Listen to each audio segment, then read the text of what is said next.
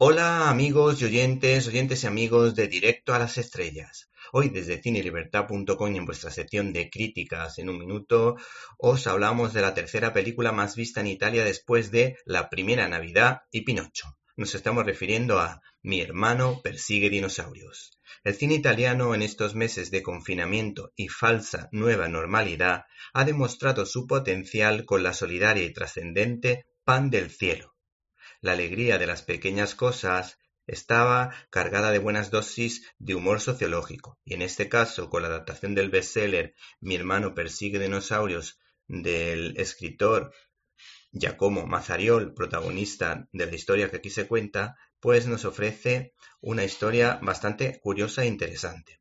La dirección ha corrido a cargo de Stefano Cipiani, eh, que saca su batuta en una coproducción italo-española que sale en defensa de las personas con síndrome de Down.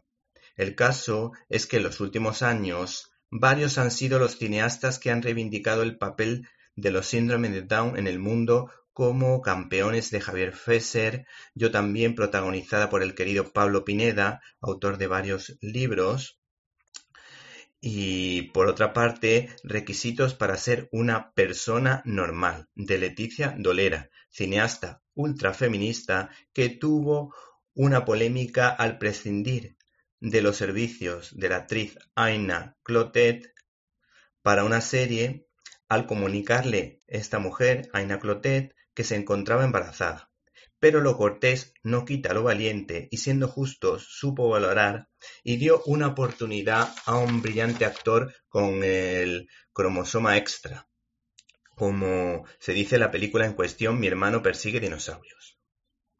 La distribuidora Bosco Phil vuelve a apostar por una película familiar para concienciarnos del efecto tan negativo que tienen las amniocentesis, pues esa prueba Además tiene un índice de error del que doy fe porque me lo han contado algunas personas y aunque lo tuviera, tampoco debería ser mm, tenida en cuenta en muchos casos porque asusta tanto a los padres cuando hay sospechas de que el bebé eh, tiene síndrome de Down que muchos médicos eh, de alguna manera orientan a los padres para que aborten cuando precisamente estos niños son geniales.